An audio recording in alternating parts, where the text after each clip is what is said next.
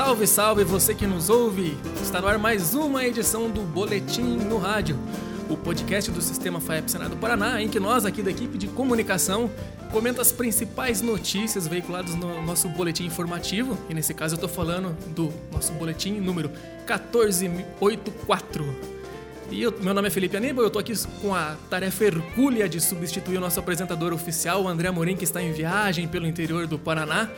E para esse podcast, eu vou cumprimentar aqui meus colegas de bancada, começando pelo nosso coordenador de comunicação, Carlos Guimarães Filho, que está dando a honra de, particip de participar dessa edição. Tudo bom, Carlos? Tudo bem, muito obrigado. É sempre um prazer participar. Também temos aqui a Bruna Fioroni. Fala, Bruna! Olá, tudo bem? E aqui ao meu lado direito, nosso querido Antônio Senkovski, um dos grandes jornalistas aqui do estado do Paraná, especializado no agronegócio. Olá, Antônio. Sempre um prazer estar aqui, meu amigo Aníbal, com você e com todos os nossos ouvintes. Um prazer inenarrável, como Antônio diria.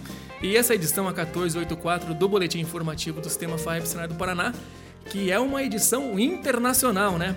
O nosso coordenador de comunicação, Carlos Guimarães Filho, viajou até o Paraguai para mostrar um fenômeno bem curioso e que mostra como o agronegócio do Paraná tem relevância internacional, né, Carlos? O, no caso, a gente está falando especificamente de como o agronegócio do Paraná é, provocou uma revolução no agronegócio paraguaio. É isso, Carlos?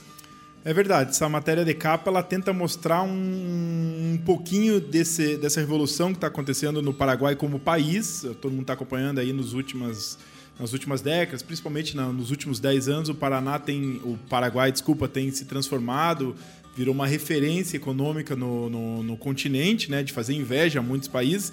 E a gente, como trabalha com agronegócio, vamos fazer o recorte da atividade agropecuária lá no Paraguai. Então a gente passou alguns dias é, percorrendo o interior do, do Paraguai para mostrar como que está esse setor por lá. E mais do que isso, mostrar como o produtor paranaense é, ajudou e ajuda a desenvolver o agronegócio por lá. Sabe? Então a gente foi a propriedades de pecuaristas, de agricultores, ou mesmo de, do pessoal da área técnica, agrônomos ou tecnistas, é, engenheiros agrônomos que são do Paraná, têm o DNA paranaense, mas que há algum tempo já estão por lá é, promovendo esse desenvolvimento. Carlos, agora, é, quando se fala em Paraguai, geralmente a visão do brasileiro se limita à cidade do leste, né? Ali em torno da ponte da amizade e tal. E nessa matéria você foi bem além, né? Chegou aí até o, o Chaco, né? Fala um pouquinho dessa percepção que você teve ali no país vizinho. É, essa visão deturpada, que eu me incluo, inclusive, eu peço aqui. Você também não meu, sabia da dimensão do Paraguai? Faço o meu meia-culpa aqui. A gente acaba tendo uma visão ali daqueles 500 metros após a ponte da amizade, né? Aquela aquela balbúrdia aquele que caos. tem ali, aquele caos ali. E o Paraguai é muito mais que isso. E eu, inclusive, é, faço aqui meu meia-culpa, eu descobri isso também nessa, nessa, nessa viagem, nessa é, oportunidade que eu tive. Então a gente percorreu lá durante alguns dias isso aí e o Paraná, o Paraguai, desculpa, o Paraguai não tem nada a ver com aquela, com aquele, com aquele território logo após a, a, a ponte da amizade. É um país extremamente desenvolvido é, principalmente no agronegócio, estradas é, de fazer inveja a qualquer lugar, sabe? Sem buraco, pavimentação, nada pedagiada. A gente rodou aí ao longo desses três, quatro dias que ficou por lá mais de mil quilômetros, não passamos por um pedágio, só estrada boa. Empresas do agronegócio, as maiores concessionárias de, de máquinas agrícolas instaladas lá nos municípios mais remotos que a gente pode imaginar, de de, de, de, tamanho, mas que são movidos pelo agronegócio. Então é, uma, uma, é um cenário que é, o objetivo é mostrar um pouco a partir dessa matéria, mas até para desmistificar essa imagem que todo mundo, que grande parte das pessoas tem de um Paraguai que vive no caos. Não tem nada disso. Pelo contrário, o agronegócio é muito desenvolvido e que impulsiona a economia do país, tanto é que o Paraguai hoje é referência em algumas coisas. Né? O Paraguai é o quarto maior produtor de grão do mundo e o décimo maior exportador de carne bovina do mundo. Carlos, agora é interessante que, para exemplificar um pouco isso que você está falando, de essa importância que o Paraguai conquistou nos últimos anos no, no agronegócio, que tem atraído empresas aqui do Paraná que estão indo atuar lá e que você mostrou isso na matéria, não é? É, a gente, além dos produtores paranaenses que fazem o, são os protagonistas dessa matéria aí, porque é unânime. Eu escutei de, independente do cargo, independente da atividade, independente do setor, é unânime todo mundo diz que o Paraguai hoje é o, o agronegócio do Paraguai é o que é o agronegócio do Paraguai hoje, graças ao produtor paranaense que foi para lá nas últimas décadas, levando seu know-how, seu conhecimento e principalmente seu tra trabalho árduo. E na cola, na esteira desses produtores, as empresas foram para lá, né? Empresas se leiam cooperativas, empresas de, de, do setor do agronegócio. Porque onde tem produtor, você precisa ter insumo, você precisa ter máquina agrícola, você precisa ter assistência técnica, você precisa ter silo para receber o, a produção, você precisa ter frigorífico. Então, esse pessoal todo, vendo que o setor estava se desenvolvendo por lá e principalmente que os paranaenses estavam é, é, fixando bandeira por lá, as empresas paranaenses desse setor também foram para lá. E você, ouvinte, olhe como nós aqui do Boletim no Rádio estamos, estamos importantes. Nós vamos fazer agora uma participação, trazer uma participação internacional, uma fonte que o Carlos conversou para essa matéria, que é o Elson Boasque, que foi consultor do Senar, é, foi instrutor do Senar, né, Carlos? E que está lá no Paraguai fazendo consultoria para essas empresas, é isso? É, o Elcio foi um dos personagens da matéria, nos ajudou bastante. Ele, por alguns anos, foi instrutor do Senar e, junto nesse movimento de, de, de oferecer serviço no Paraguai para os produtores paranaenses, ele já está lá há cinco anos e vai poder dar um bom cenário para a gente aí da importância do produtor paranaense para o desenvolvimento. Vamos ligar para ele então. Pronto. Elson, boa tarde, é o Carlos, tudo bem? Oi. Tudo jóia, beleza? Tu, tudo tranquilo. Eu queria que você comentasse com a gente aqui, eu já falei um pouquinho aí da, da importância, no que eu pude detectar aí nessa viagem que a gente fez aí junto pelo interior do Paraguai, da importância do produtor paranaense, mas você que já está há cinco anos aí, há mais tempo, mas de forma fixa, cinco anos do Paraguai, como é que você pode é, traduzir para a gente a importância do produtor paranaense no desenvolvimento do agronegócio do Paraguai? Bom, Carlos, boa tarde, tudo bem? É, eu acho que o fator do agricultor paraense ele ter inserido nesse processo de, digamos, de colonização do, do Paraguai, certo? Ele que colonizou, na verdade. Ele entrou aqui, já tem 30, eh, vezes 40 anos. E esse pessoal que veio do Paraná, é da região mais específica, a região oeste do Paraná, eles já vieram com uma carga de conhecimento de conservação de solo, plantio direto, então o pessoal já veio aqui sabendo do desmatamento, que o pessoal veio aqui para tirar madeira no começo tal. Daí foi limpando as áreas, virou pastagem e acabou virando lavoura. Né? Isso é o, foi o processo que aconteceu. Mas esse pessoal do, do soja, eles já entraram com o pé direito, eles já entraram é, fazendo o plantio direto, ou mesmo que seja convencional, lá os primeiros já fizeram com curva de nível, com adequação, né? Então isso contribuiu muito para a conservação do solo da, dessa região aí. E, digamos, Santa Rita, subindo Catuetê, a Santa Rita é um pouco mais velha ainda do que essa região que a gente fica aqui, que é Catuetê. Certo, e atrás, na cola dos produtores paranaenses, foram muitas empresas, né? Porque a gente sabe que onde tem produtor precisa ter o fornecimento de insumo, assistência técnica, receber os grãos.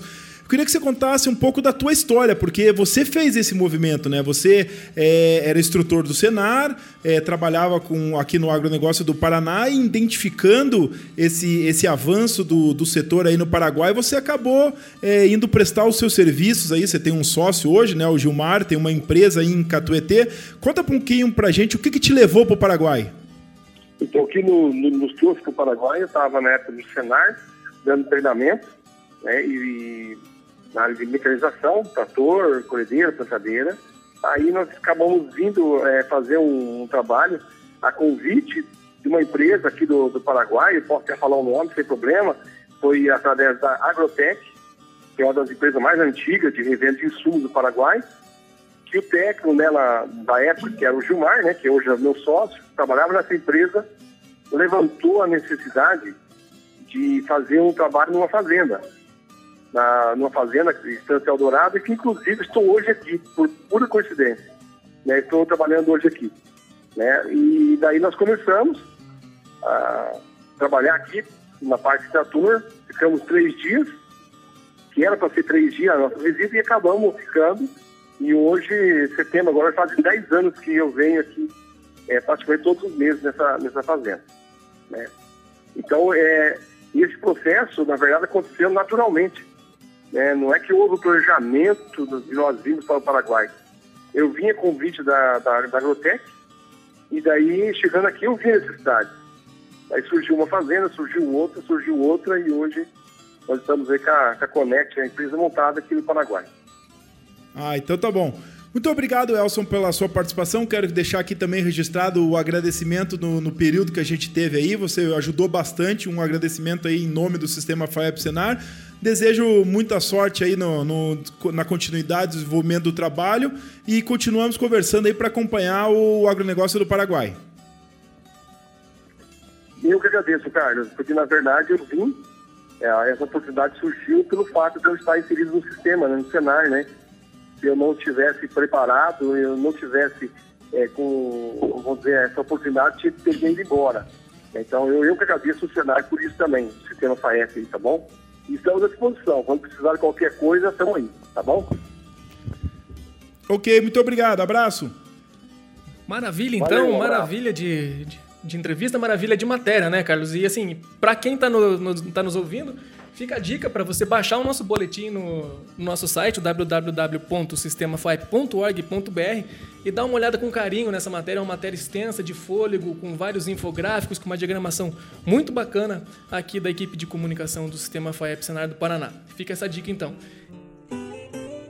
E continuando a falar de boas notícias, só que agora em solo paranaense, eu chamo aqui o nosso querido Antônio Senkovski para falar de, um, de um, uma possibilidade de um recorde aí, né, Antônio? Na questão do milho safrinha, nós tivemos uma frustração de safra, da safra de soja no início do ano em decorrência das condições climatológicas. Agora uma ótima notícia, né, Antônio? Isso, do lado de cá do, do rio é, Iguaçu também temos boas notícias, né? O estado do Paraná esse ano pode atingir a marca inédita de 13,6 milhões de toneladas produzidas no milho safrinha, né? Se convenciona chamar safrinha, mas há muito tempo já é a safra principal, né? Digamos que seria uma safrona, né? Que é a, a, onde, o período no qual mais se produz milho aqui no Paraná. É, o recorde até então tinha sido da safra 2016-17, quando, se, quando os paranaenses colocaram nos silos 13,14 milhões de toneladas. É, no ano passado a safra não foi boa, tivemos problemas climáticos e nesse ano a região oeste, que é uma das principais produtoras de milho safrinha, também teve um problema é, climático com a soja. Isso, inclusive, foi um dos motivos é, que estão explicados aqui na matéria que levaram o Paraná a produzir uma quantidade maior de milho. Porque com a soja, é, como a soja morreu com o calor, principalmente, não foi nem tanto hum. a falta de chuva, mas o calor muito forte que atingiu a. Uma estiagem muito grande, né? É, de dezembro até o começo de janeiro, né? Estiagem e temperaturas muito altas, né?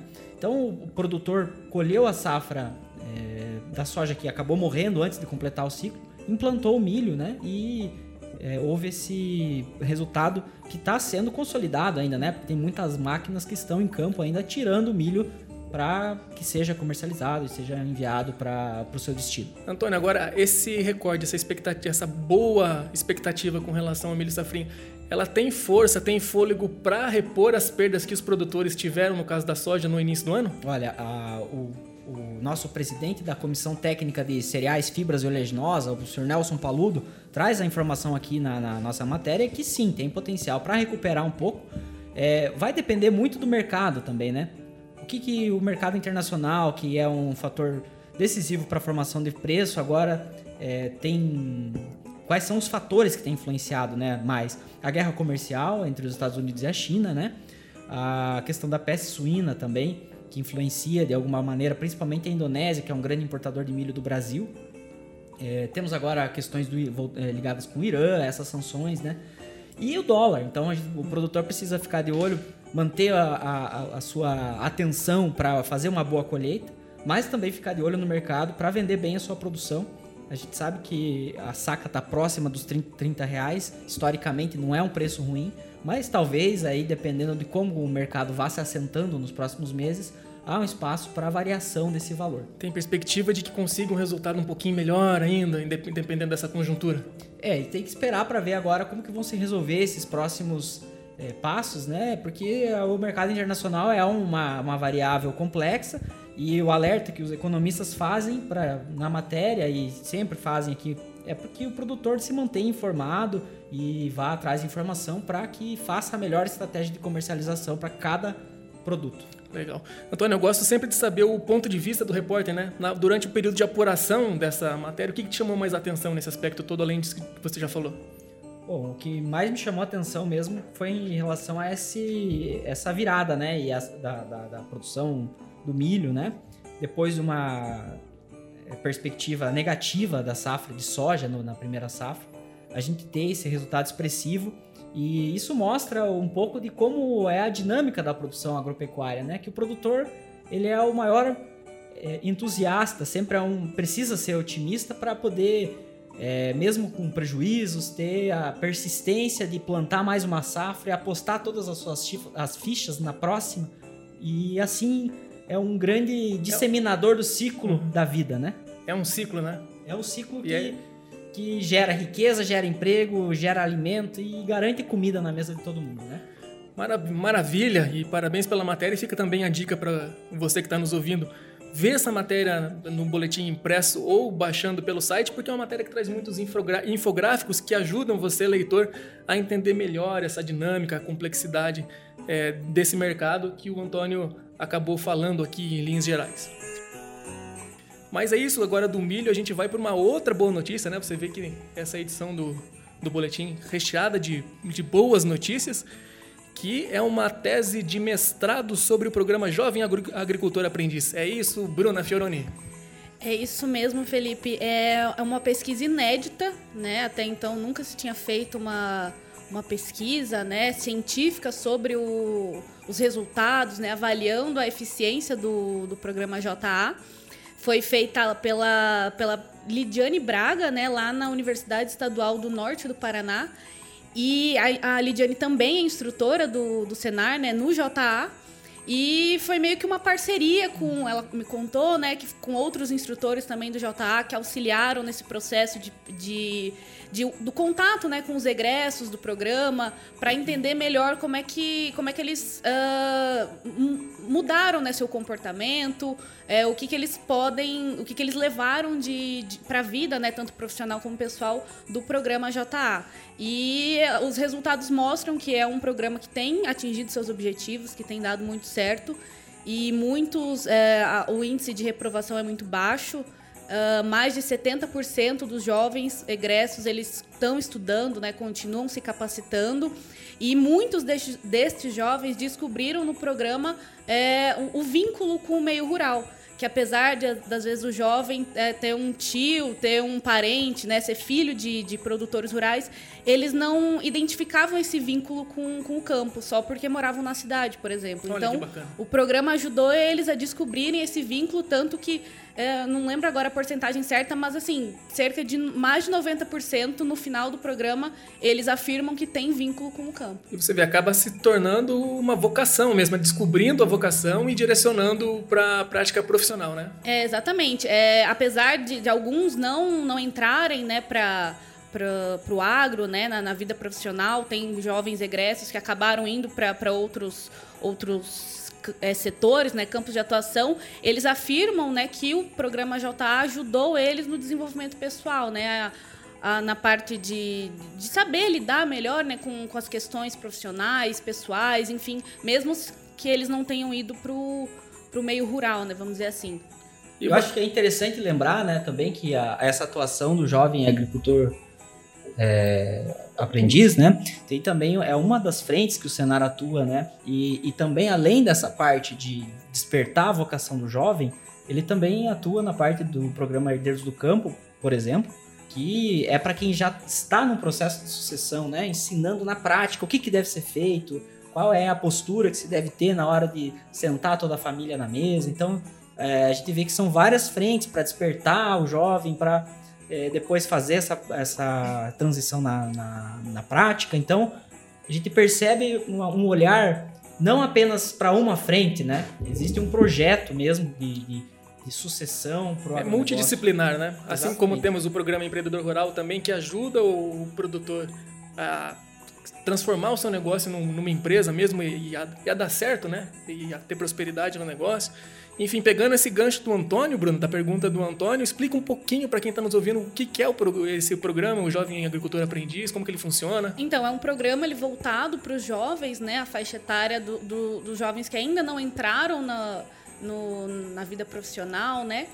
E ele é um programa que estimula, é, trata de assuntos tanto do desenvolvimento pessoal como do desenvolvimento profissional e tem o objetivo de estimular os jovens a justamente o que o, a tese comprovou que, que acontece, a descobrir esse vínculo com o campo, né? E, e, mostrar que o, que o jovem pode se profissionalizar nas atividades rurais, que é, existe oportunidade, que ele precisa e justamente estimula essa questão da sucessão familiar, né? Que às vezes o jovem está interessado né, em ir para a cidade e o programa ele tenta mostrar que o jovem tem espaço para o jovem né, se, se profissionalizar no meio rural, que tem oportunidade, tem espaço, que ele pode continuar essa, essa carreira, né? Maravilha. A mim me chamou a atenção o fato de a pesquisadora ser uma instrutora do Senar. E a você, o que mais chamou a atenção nessa matéria? Eu acho que a parte da, da união, né, que, que foi o que ela contou para mim na entrevista, que todos os instrutores, não todos, mas assim, né, a maioria dos instrutores, né, que ela conhecia, parceiros, ajudaram ela no desenvolvimento desse trabalho, né, porque ela aplicou questionário com, com os alunos, né, os egressos, e Uh, esse, esse, esse, questionário, né, esse contato, precisava de um, de um certo vínculo, ela estava me contando. Uh, e com a ajuda dos outros instrutores, os, os, alunos tiveram essa confiança né, de ir lá, de responder, de ir atrás, de auxiliar no trabalho. E ela também contou que os alunos estão interessados nos resultados. Né? Depois eles vieram perguntar para ela, e aí, né, o que, que você descobriu do, do, do programa? Então isso eu achei bem bacana. Maravilha, então o sucesso do JA agora referendado pelo saber acadêmico e com isso nós vamos ficando por aqui. Essa edição do Boletim do Rádio vai terminando. Eu agradeço imensamente ao Carlos Guimarães Filho, a Bruna Fioroni, ao Antônio Senkovski e a você que está nos assistindo. E também lembrando que a nossa edição 1484, sobre a qual a gente falou, já está disponível para download no site www.sistemafaec.org.br e também você pode nos seguir nas redes sociais, né? Nós temos, estamos no Facebook, estamos no Instagram, estamos no YouTube. E onde mais, Antônio? Estamos também no, no Flickr, no Twitter. Enfim, todo aqui é no LinkedIn também, LinkedIn. em todas as redes sociais, aí redes profissionais também, o Sistema FAEP está lá, então você pode procurar que você vai nos encontrar. E também dando créditos aqui à nossa, nossa equipe de artes visuais, vamos dizer assim, compostas pelos diagramadores Robson Vilauba, William Goldbach e Fernando Santos. O Lucas Silva é o nosso responsável por redes sociais e edição de imagens. E a nossa Jéssica Silva é a grande polivalente que faz tudo. Quebra um galho gigantesco aqui pra gente sempre. Então é isso, gente. É, até a próxima. Tchau. Tchau. Até mais.